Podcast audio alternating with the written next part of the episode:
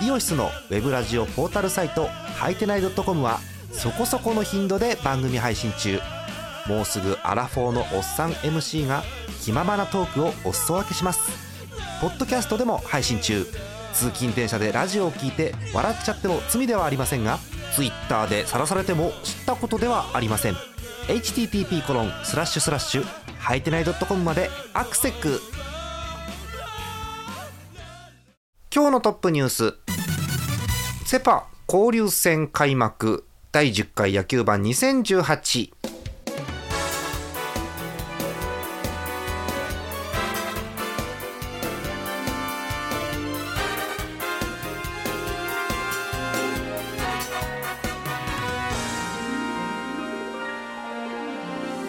6月3日日曜日の夜でございます。皆さんこんばんはジャーマネです。え今日のお相手ご紹介しましょう。10日さんです。よろしくお願いします。お願いします。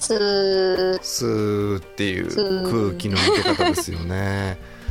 いや交流戦が始まって本当にチームによって明暗が分かれてるという感じがして、えー、まああの10日さんが応援するジャイアンツがうーんっていう今週になっていて。まあ、その一因が日本ハムにあるんですけれども、はい、ただその日本ハムもですね勝ってはいるんですがあんまりこう順位表を見るといい感じにはなっていないのでうんっていうところなんですけれどもね、えー、後でゆっくりお話聞きましょう。東川さんよろしくお願いします。はい。よろしくお願いします。さあトップニュースでございますけれどもセパ交流戦開幕ということでいよいよ始まりました、えー、正式名称なんて言うんでしたっけ、えー、日本日本生命セパ交流戦ということでこういう日本語が出るたびに日本なのか日本なのかが分かんなくなるんですけれども、えーえー、と許してください、えー。ということで始まりました、えー、1週間が終わったということで、えー、現在首位がソフトバンクだそうです。えー、大好き、うん、本当ソフトバンク交流戦大好き。っぽい感じ。うん。まあ、そんなこともあってセ・リーグとパ・リーグの勝ち数を比べてみると、まあ、例年そうなんですけども、えー、セ・リーグ14勝うん。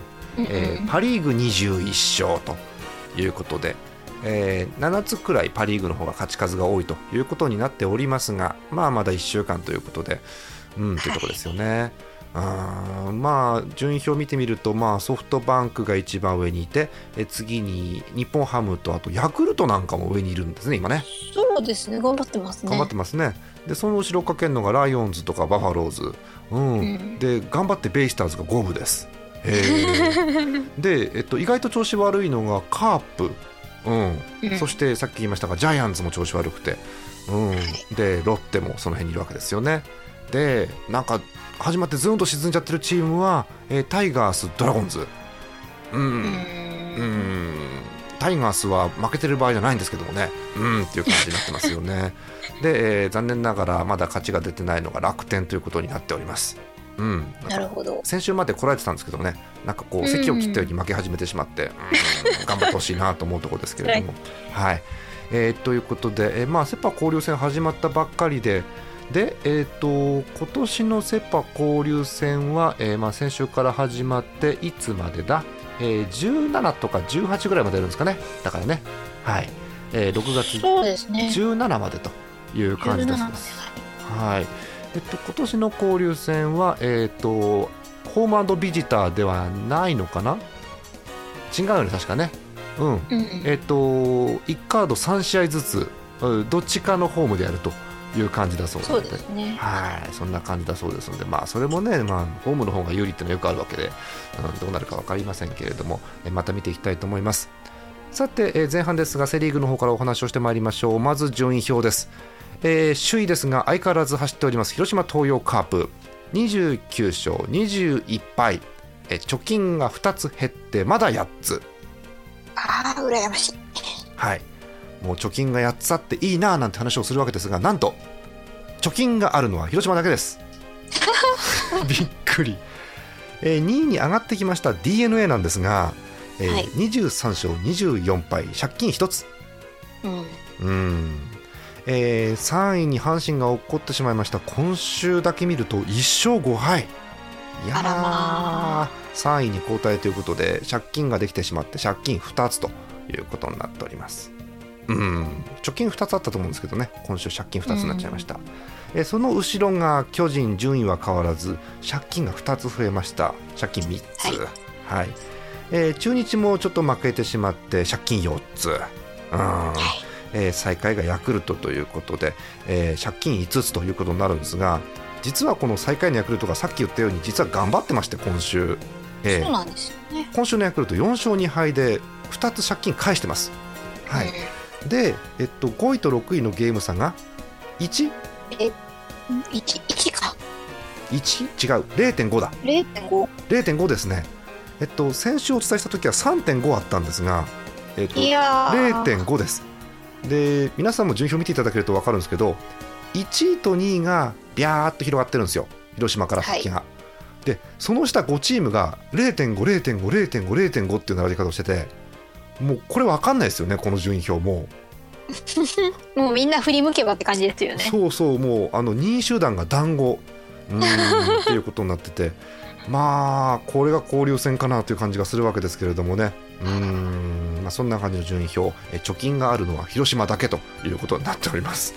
はい。うん。ねまあ、この辺でセットパのこの勝ち数の差も出てるわけですけどもね。うん。はい。えー、っと皆さんからお便りいただいてますんで今日もお便りの方をいきたいと思います。1通目、えーいつもありがとうございます。神奈川県ラジオネームいさんです、えー横浜ファンの方ありがとうございます、ありがとうございます。えー6月3日日曜日交流戦対ホークスの3戦目、えーこの試合も前2戦と同様に先制するも逆転され追いかける展開となりました。えーヤフオクドームでは連敗記録中のベイスターズ今日は勝ちたいベイスターズホークス強いわ点々点と。いうふうに書いてあります。はい、えーここでお便りは終わってるわけですけれども、えーそんな感じの結果です、えー5対7で ソフトバンクというゲームになっております。はい。うん先制したんですけど1回裏にすぐ追いつかれて、うん、でうん。2回、3回で追加点加えられてもうあとは追っかける展開ということですよね。うんまあ、ソフトバンクがもうここぞという感じの投手リレーで、えー武田から始まって岡本、モイネロ、えーっと二歩、えー、茅山、漢字が難しい、えー、梶谷、森とつないで、えー逃げ切ったということでございます。はい、両チームとも2桁安打っていう打ち合いになったんですけどね。うーんいやー本当にね横浜もなんでしょううん厳しい感じではあるんですけれども、えっと先週の段階で横浜は貯金なかったんですね。うん。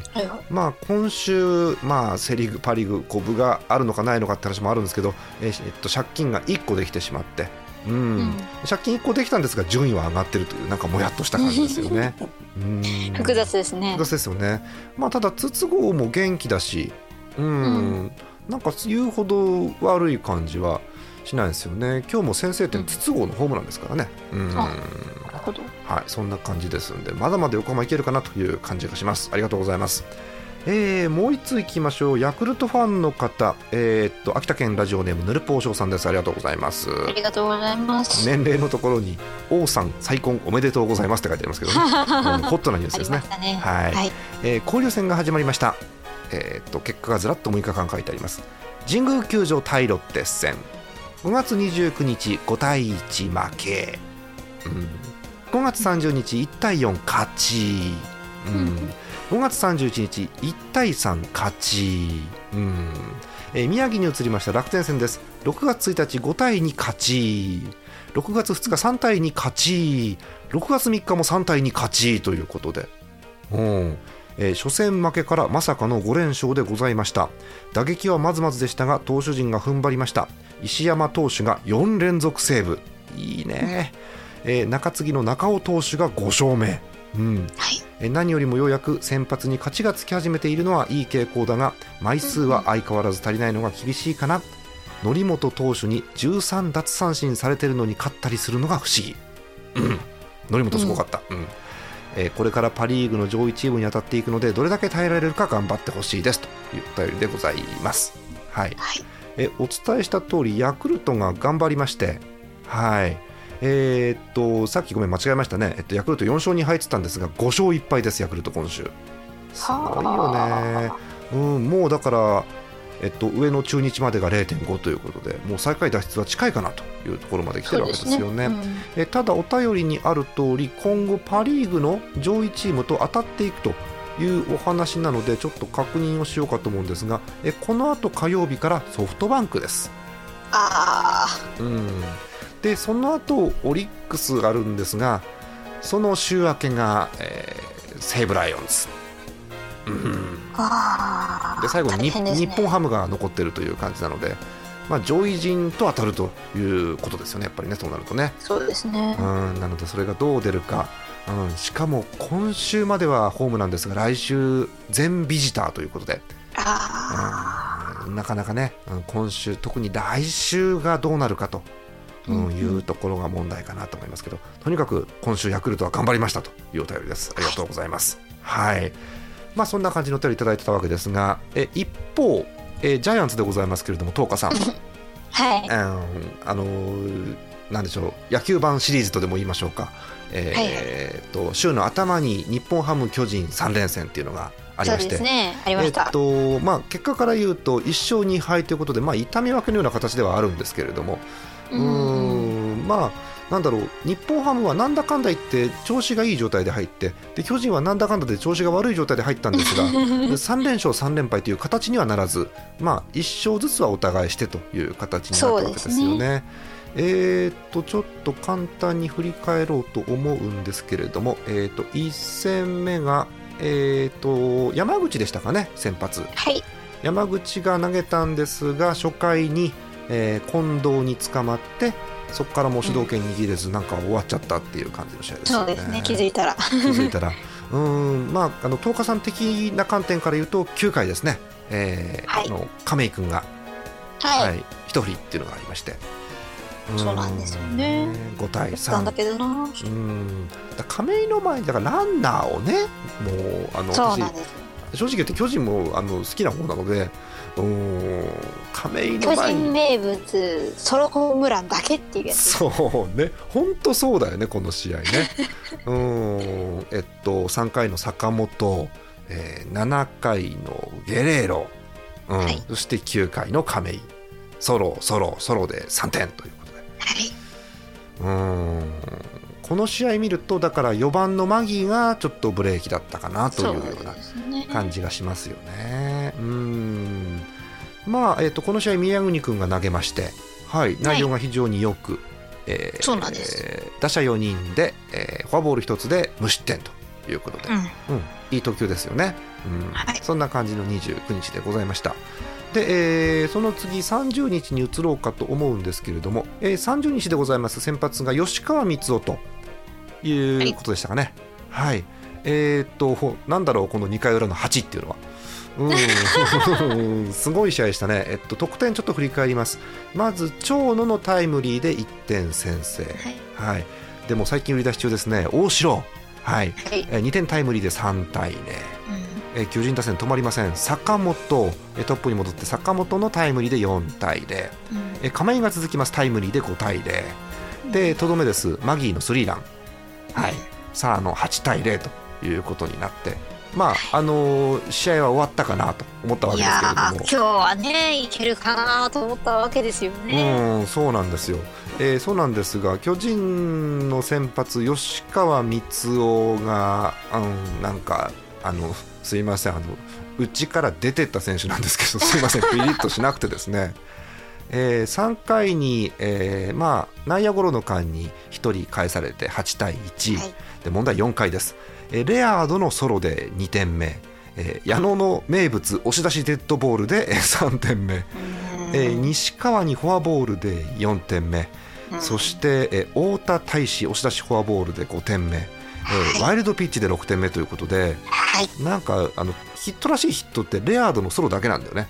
うん。あとはなんかピッチャーがピリッとせずにということで残念ながらこんな感そうじにですね。押し出しフォアボール宮国君のねであのいやそれそのデッドボールから始まり、はいはい。非常に厳しいですよね。3回途中で吉川が、4回か4回途中で吉川が、えっと、降りましてで宮国に代わってどうにかというところだったんですが宮国が傷口を広げてしまうという展開に残念ながら。そうですね。うん。今までがねものすごく良かっただけに予想外の展開になったわけですけど。そうなんですよ。うん。一つもアウト取れずに。はい、えーという感じであっという間に、えー6対8という流れ。でまああの巨人が5回にあの追加点を1点入れます、えー5回裏、えー売り出し中大城のタイムリーで、えー9対6なんとこの9点目がもうあのなんでしょう白氷の1点ということに最後はなるわけですけれども、えー9回日本ハムお得意の追い上げで、えー太田大使のタイムリー、えー中田のタイムリーで9対8まで追い上げるんですが追い上げもここまで9対8でゲームセットというゲームでございました、いやー、ギリギリです。えーあのただ、まあ、沢村マシソン上ネロが頑張りましたんで、うん、そうなんです後ろが頑張りました。頑張りましたね、えーということでどうにか巨人が勝ったということで1対1のタイということになります。で3試合目なんですけれども、えー先発がこれえっとルーキー？そうですね。桑原って、あの宮国君が2軍に落ちて上がってきたなるほど。ルーキー君ですね。はい、えー、と桑原君が出てきまして、えー、とスコアは4対2で日本ハムということになりました。うん桑原言うほど悪くなかったと思う私は思ってるんですけれども、トカさん、いかがでうす、ん、そうですね。別にまあまあまあまうん。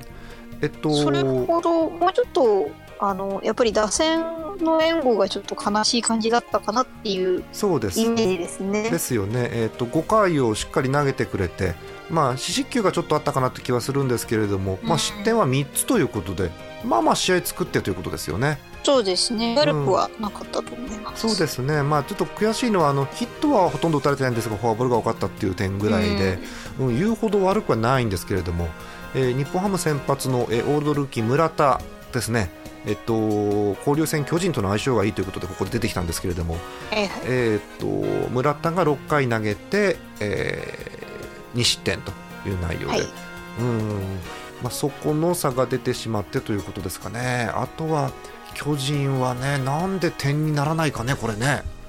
そうなんですよね。えーえっと、巨人、ヒット6本で2点、2点。はい。日本ハム、ヒット3本で4点。なんだはいこれ。うーん ねえはい、えそんなもやっとした展開ですけれども、そんな感じで2勝1敗で日本ハム1勝2敗で巨人ということになったわけですね。はい、はい。で、えー、と6月に移りまして、えーオリックスと3つということになったんですが、えー簡単にいきます、えー初戦、菅野で勝てました、よかった、うん、大きかったですね、菅野でやっぱ勝てたっていうのはね。やっぱりそうですね。うんここで勝てたからこの程度でとどまったかなっていう感じはするんですけれども、うん。そっからが厳しい、え2戦連続、え1点差での敗戦というい感やー、昨日のは特にね、じ、ねちょえっと厳しいですね。昨日は延長戦追いついて延長戦まで持ち込んだんですが残念ながら、うん。うん。まあ、あんだけピッチャー使ったらそろそろね無理かなって感じはするんですけれども。うん3対2ということで敗戦でございます。はい、最終的には、えっと、伏見、はいえーサヨナラヒットということで3対2でございます。でこれも惜しいんですけど今日も惜しいんですよ。はい。はい。うんえー、とずっとリードで2対1で終盤まで来てたんですが、えー7回裏オリックス小田のタイムリーで2対2の同点8回ロメロにタイムリーを打たれて逆転はい。終了追いつかれたのは沢村くんですね。はい厳しい展開ですね、えー沢村1失点マシソン1失点ということで終了してしまいました。うん。いやー、辛い。辛いっすね。うーんえー田島がオリックス先発で、えー6回までどうにかこうにかふらふらとしながらもやっぱ四死球が少ないっていうのはいいわけですよねこういうところでね、うんそうですね。えーヒット8本打たれながらも2失点ということでこらえましてであとは後ろが頑張って踏ん張ったということですよね、うん。えー吉田、えー無失点。えー山本無失点で勝ちつきました、えー最後は、えー日本ハムから出てきました増井さんです、えー 恒例の、えー4者凡退で試合終了ということで。はい。そんな感じで、えー残念ながら1点差の惜敗が2連戦ということで続いている巨人ということでございます、うん。辛いですねちょっとねいやー、ちょっとこう、ピリッとしないっていうか、こう、なかなかうん。一番亀井君ってあんまり良くない気がするんだけどな。うん、私好きですけどね。好きですけどうん。なかなかね。うん。えっと今日の試合は1番は陽だったんですね。陽大会1番ということで。うん。でまあこういろいろ雰囲気が良くない中で、うん、2番に田中入れてみたりとかうん。マギーを下ろしてみたりとかいろんなことするんですけれども、なかなか、うん、勝ちが多くなってこないということですよね。そうですね。えその中で4も番岡本がはい。頑張ってる感じですね、えー、4番岡本が頑張ってます。6月2日のゲームでしたかね。土曜日のゲームが最初だったかと思います、えーはい。ついに岡本が4番スタメンということになりました。はい、えーで、え1打席目4番のはい。はい、え3球目をよいしょーって振ってホームランっていうね。うん、で気になって調べたんですけど、えっと、4番初打席ホームランという人は何人かいるんですが、えっと、最年少だそうです。岡本が巨人で、へえうん、だそうですよ、うん、まずえ4番の初試合でホームランを打ったのは巨人で11人目、うん、で4番初打席ホームランっていうのは、えーっと11年前の阿部さん、はい、安倍さん以来で4人目だそうです。はい、へえで、えーっと初、えーだから4番初打席でホームランで最年少ということになると岡本ということになるわけですよね。もうこれで岡本10号ですか？もう。そうですね。ね2桁ということなんで今年本当何本打つのかっていうのが楽しみですよね。完全にうん。岡本をもうスタメンで使っていくような流れになっているので。そうですね。えー岡本の活躍が楽しみ。うんなとこですよね。あの負けてる試合でも岡本は打ってますからね、うん、そうなんですよ。うん。頑張ってるんですよね。ね。えーぜひそれを勝ちにつなげてほしい投手陣ということでございますが、はい。はい。えー今日も残念ながら名前が出てしまいました。沢村君ということで、うんこの辺が踏ん張れればということですよね。はい、えーということで巨人中心ですがセ・リーグの模様をお伝えいたしました。イオシスのウェブラジオポータルサイトはいてない .com はそこそこの頻度で番組配信中。もうすぐアラフォーのおっさん MC が気ままなトークをお裾分けします。ポッドキャストでも配信中。通勤電車でラジオを聞いて笑っちゃっても罪ではありませんが Twitter で晒されても知ったことではありません。Http コロンスラッシュスラッシュはいてない .com までアクセック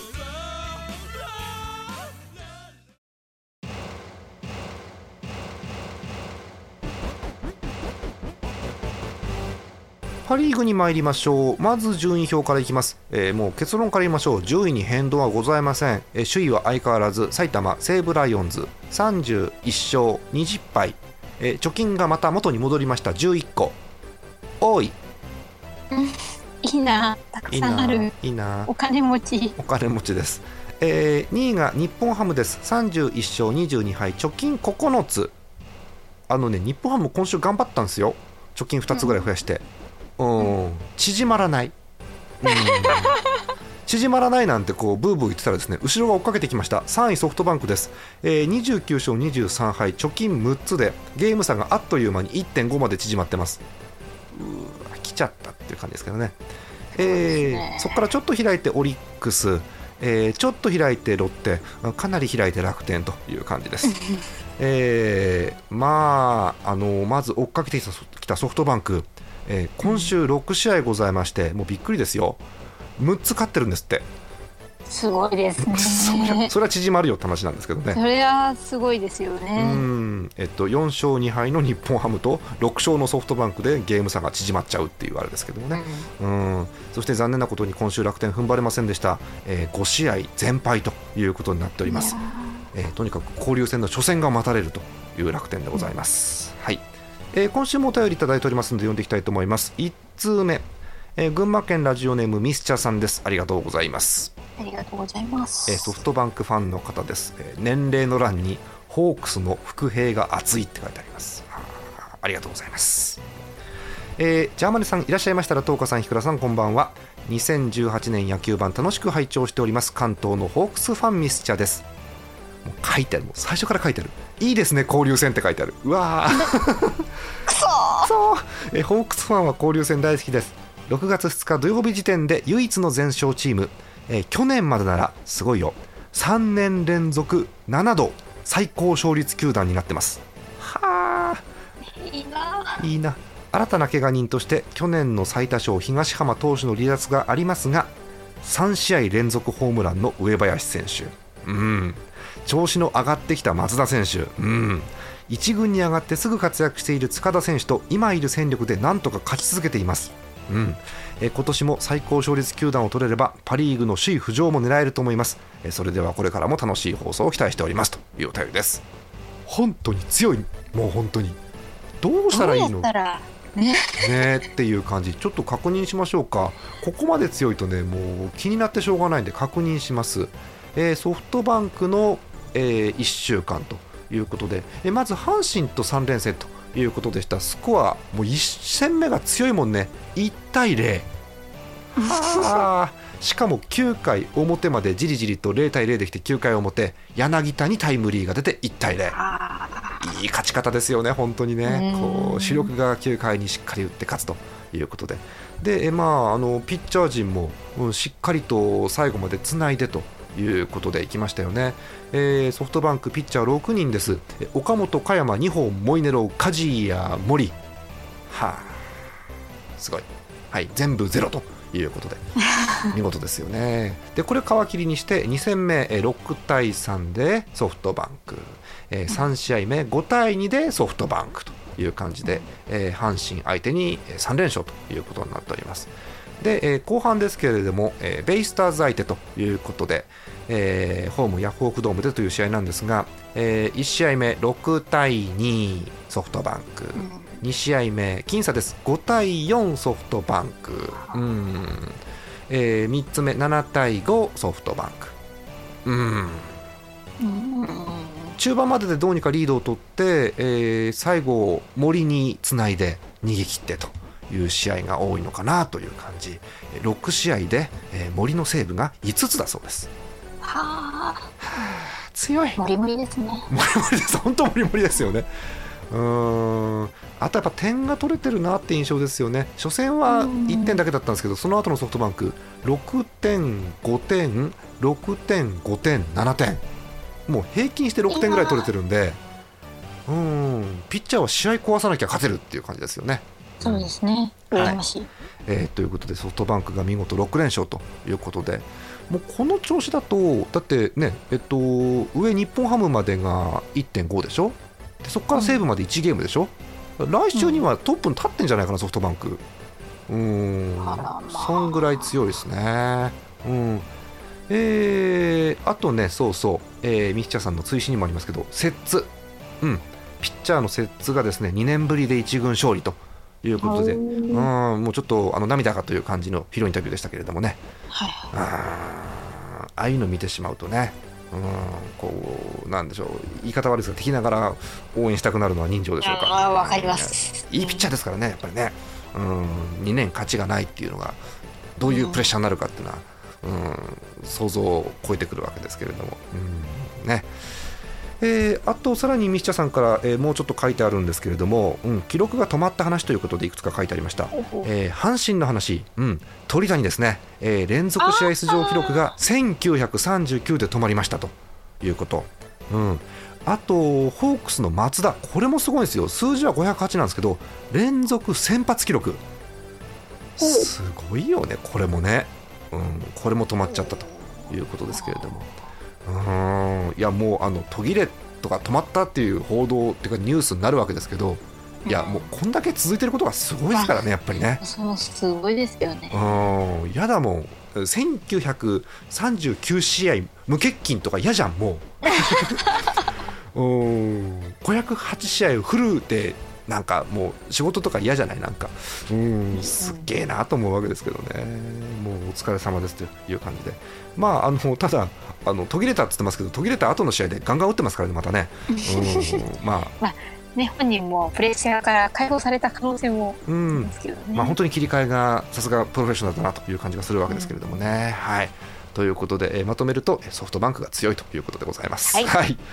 えーえーもう一通ですけれども、えー日本ハムファンの方いつも通りですけども読んでいきます。北海道ラジオネームゼスアット農家さんです。ありがとうございます。ありがとうございます。一行です。首位が遠いって書いてある。うん。本当にねおうあの今週すみませんまた日本ハムの話しますけど日本ハム4勝2敗なんですよ、うん。はいはい。うん、上もね西武もね4勝2敗だから追いつかないわけ、うん。うん、でもまあまあでも西武によく食らいついたなと思ってたら後ろ来てんの後ろが6連勝で。何なのこれっていう。毎年ね交流戦ってこんな感じなんですよね。本当にね。うん。でまあ一方でその交流戦でその勝ちきれてない楽天が逆に置いてかれるっていうのもこういうのも毎年見るような光景ではあるんですが非常に交流戦っていうのはこうなんでしょう明暗が分かれてくるのかなという感じがしますよね。はい。そんな感じですかね。日本ハムじゃあなんか新しいニュースがあるかっていうと言うほどうん、なんかあったかなっていうとあんまないんですよね、えっと、清宮が、え2軍ですんげえ打ってるっていう話、うん、でもまあもちろんあの怒ってからねあの10日経たないと上がれませんから、うん、っていう話もあるし、うん、日本ハム話なんかあったかな？振り返ってもね、うん、言うほど日本ハムこれがすごいっていうのがなくて、まあ、いつも通り近藤、えー太田レアードあたりが打ってで中田はいい日悪い日なんだけどいい日はホームラン打って悪い日は犠牲フライ打つんでまあいいのかなというう感じですよね。あそうだ、うん、あの西川、うん、日本ハムのあの足速い西川さんって人いるんですけど、はいはいえっと、通算200盗塁っていう記録を達成しました。あええあのその前の試合で幻の200盗塁っていうのがあったんですけどあの走ったんですが盗塁として記録されなかったっていう1回空振りがあったんですけれども、ええ無事にあ。またそうそう走り直して200盗塁ということになりましたという記録があったぐらいですかね。うん、そんな感じです。はい。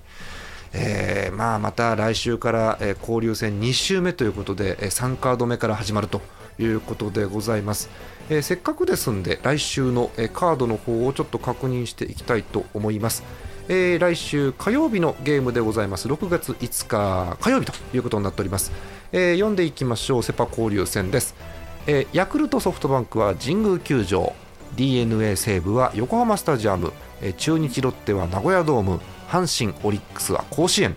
巨人楽天東京ドームえー広島日本ハムがマツダスタジアムということになっておりますすべての試合が6時プレーボールという感じですえー巨人は楽天とということで、えーまあ、巨人サイドとしては楽天が寝ている間にどうにかというところですよね。そうですね。はい、なんとかちょっと調子に乗りたい。うんねでも楽天もねあのもうあの外国人の打者とか長打力がすごいですから起こしちゃうと大変なことになるんでそうなんですよ。ねあの東京ドームが花火大会にならないといいんですがという感じです。はいえー日本ハムはもう最悪です好調広島とということなんで、うん、しかもこれ広島のホームでやるんでしょこれ。そうですね。あー分が悪いなという感じがなんせ広島ファンの方はあの2年前の日本シリーズのことをやっぱり根に持ってますからうーんありますんでね。あーまあ好調な2チームではあるんですが、うん、どうなるかなという感じでございます、うん。えー個人的に注目しているのはこちら、えー d n a 西武横浜スタジアム、うん、いやーあのねね。西武を止めてほしいまず、うん、そそう。それとヤクルトソフトバンク神宮球場。うん、ヤクルトがね今週頑張ったじゃない5勝1敗で、う、そうですね。うん、止めてくんねえかなソフトバンクいやー本当に 期待しちゃう。ね本当にねそんな感じですよね、えー巨人はまず目の前に阪神と d n a がいる状況なので、はい。うん、そこが止まらないと巨人は上に上がれないという状況ですよね。くるくるくるくる入れ替わるような状態ですから。そうですね、うん、本当に、なんだろう、言い方悪いですけど、パ・リーグのどこと当たるかというのも大事なのかもしれません。はいえー、全ての試合はセ・リーグホームということで、えーパ・リーグのピッチャーたちのふらふらっとした打撃も見られるかなというのを楽しみでございます。はい、そんな感じです、えー来週の野球版ですけれども来週も6月10日頃にやろうかと思っております、えーお便りある方はぜひ、えー日曜日の夜9時ぐらいまで、えーいただければ読めるかと思いますのでぜひぜひお送りください。お便りはすべてジャーマネドットコムの野球版特設投稿フォームの方から送ってください。たくさんの、えー野球のお便り野球以外のお便りお待ちしております。という感じです。はい。あーもうパ・リーグは、うん、なんか1、2、3がごちゃごちゃしてきてでセ・リーグはもう2位から5 6位までが団子という感じなんで来週お伝えするときにはどこが上にいるのか分かりませんけれども、え来週も、え両リーグの情報をお伝えしてまいりたいと思います。じゃあこの辺で終わりにしましょうか、え本日のお相手はジャーマネット。M の10日でした。また来週です。おやすみなさい